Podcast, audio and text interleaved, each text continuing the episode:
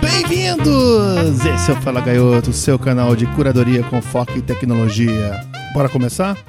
Notícia de hoje: Ciência dos dados orientada pela curiosidade, escrito pela Harvard Business Review. A ciência de dados traz capacidades totalmente novas e inovadoras que podem diferenciar completamente uma empresa. Mas essas capacidades inovadoras não são tão planejadas ou imaginadas quando são descobertas e reveladas com cientistas de dados que têm a oportunidade de usar a sua curiosidade. Então, antes da gente embarcar nessa jornada que é a ciência de dados, vamos pensar menos em como a ciência de dados apoiará e executará planos e pensar mais sobre como criar um ambiente que capacite e permita os cientistas de dados a criarem coisas com os quais não se pensou antes. O autor cita alguns tipos de algoritmos e sua experiência em ciência de dados guiadas pela curiosidade, como foco em sistemas de recomendação, compras de mercadorias, gerenciamento de estoque, gerenciamento de relacionamento, logística logística e até mesmo a operação cliente.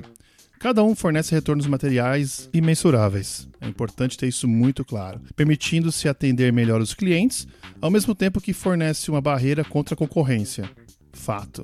No entanto, praticamente nenhuma dessas capacidades foi solicitada por executivos, gerentes e até mesmo é, responsável por produtos, especialistas no negócio, e nem mesmo por um gerente de cientista de dados muitas vezes. Em vez disso, eles nasceram por curiosidade e ajustes extracurriculares. O cientista de dados é um grupo de curiosos, especialmente os bons eles trabalham em prol de metas claras e são focados e responsáveis por atingir determinadas métricas de desempenho. Mas eles também são facilmente distraídos. Claro que eu estou falando no bom sentido. No seu dia a dia, eles tropeçam em vários padrões, fenômenos e anomalias que são descobertos durante a investigação de dados. Isso estimula a curiosidade dos cientistas de dados. Daí surgem pensamentos como: Existe uma maneira melhor de caracterizar o estilo ou a necessidade de um cliente? Se modelássemos o ajuste de uma roupa com medida de distância, será que poderíamos melhorar o feedback do cliente para criar melhores e tudo mais?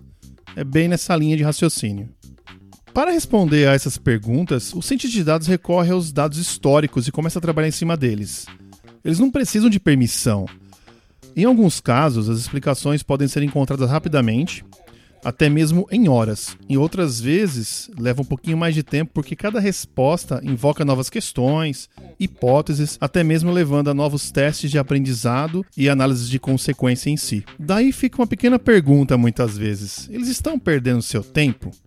Acredite, não mesmo. A ciência de dados não apenas possibilita a exploração rápida, mas é relativamente mais fácil medir o valor desse tipo de exploração em comparação com outros formatos. Medidas estatísticas como AUC, que é derivada da curva ROC, RMSA e R quadrado, que quantificam a quantidade de poder preditivo que a exploração do cientista de dados está trazendo, são excelentes formas e medidas que traz o conhecimento do contexto do negócio. Até porque é importante aprofundar no conhecimento sobre o negócio, evitando gerar resultados como um falso positivo, o que permite que o cientista de dados avalie a viabilidade e o impacto potencial de uma solução que aproveita suas novas percepções. Se não houver sucesso nos resultados, aí eles param.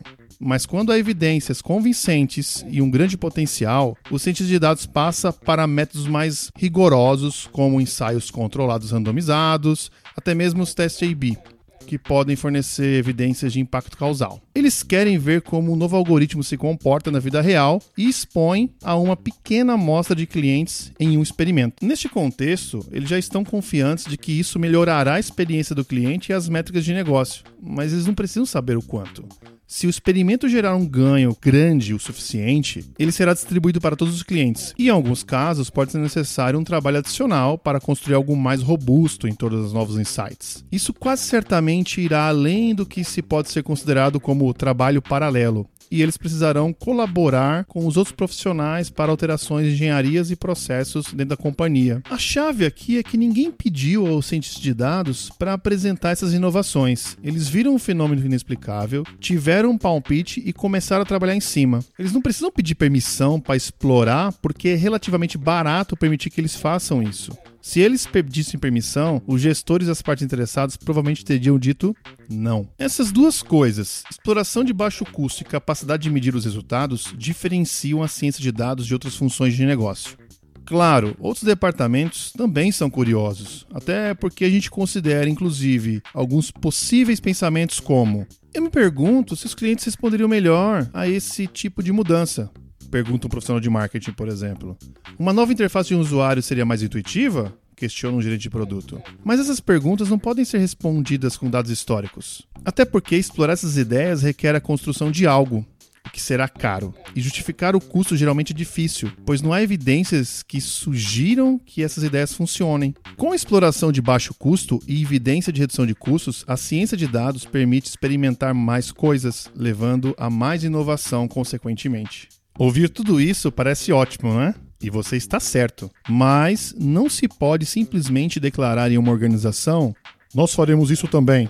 Essa é uma maneira muito diferente de fazer as coisas. Precisa primeiro criar um ambiente no qual essa dinâmica tem espaço e possa prosperar. Primeiro, posicionar a ciência de dados como uma sua própria entidade, te dá empoderamento, liberdade. Não enterre-a em um departamento como marketing, produto, finanças, não que seja ruim estar neles, mas pensando nesse modelo, é diferencial estar andando com as próprias pernas.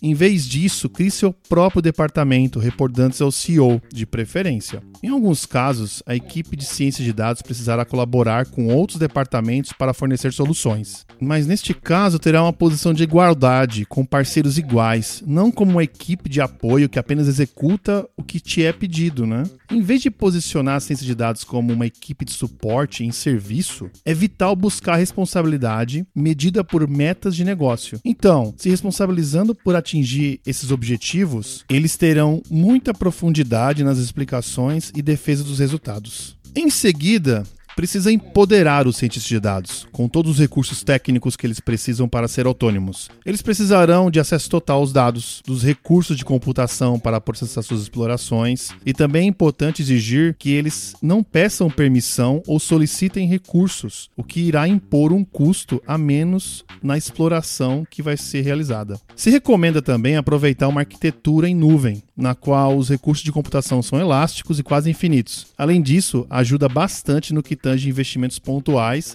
e análise de crescimento computacional, o que geralmente gera bastante dispêndio financeiro. Os cientistas de dados precisarão ter as habilidades para provisionar seu próprio ambiente de estudo e conduzir a sua própria exploração. Eles terão que ser grandes generalistas. A maioria das empresas divide seus cientistas de dados em equipes de especialistas, algo como modeladores, engenheiro de aprendizado de máquina, também chamado de Machine Learning Engineer, engenheiros de dados, também chamado Data Engineer, analistas de inferência causal e assim por diante, buscando maior foco e especialidade. O que não está errado, mas nesse contexto que estamos falando, se busca o generalista, que tem como maior especialidade a matemática e a estatística. Quando se envolve os especialistas que comentei, isso exigirá que mais pessoas se envolvam para realizar qualquer exploração e coordenar várias pessoas fica caro rapidamente. Em vez disso, aproveite cientistas de dados completos, com as habilidades necessárias para executar todas as funções, no modelo que comentei anteriormente. Isso reduz o custo de tentar experimentos, já que uma iniciativa única pode exigir cada uma das funções da ciência de dados que mencionei.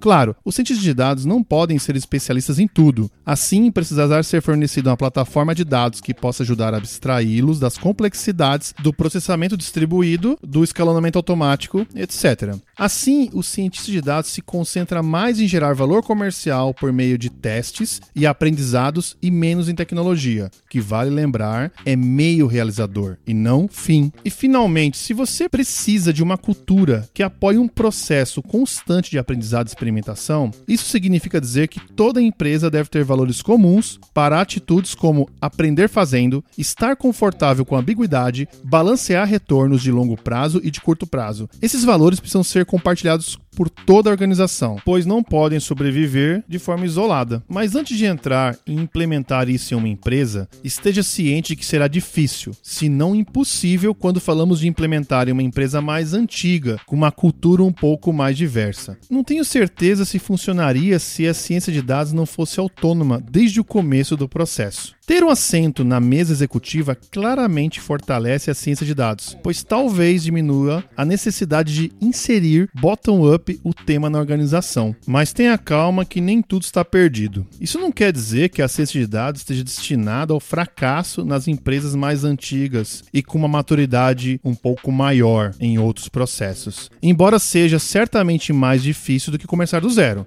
Algumas empresas conseguiram realizar mudanças milagrosas, é um fato. E é importante demais tentar, não se dê por vencido. Os benefícios desse modelo são substanciais e para qualquer empresa que queira que a ciência de dados seja uma vantagem competitiva, vale a pena considerar se essa abordagem pode funcionar em sua realidade ou não. Esse artigo foi escrito por Eric Conson. Ele é ex-VP of Data Science and Data Engineer na Netflix e editado e analisado por mim, Sérgio Gaiotto. Muito obrigado por ouvir mais esse podcast. Fico no aguardo de sugestões e críticas no e-mail correio@falagaioto.com.br. Por hoje é só, pessoal. Até a próxima. Tchau.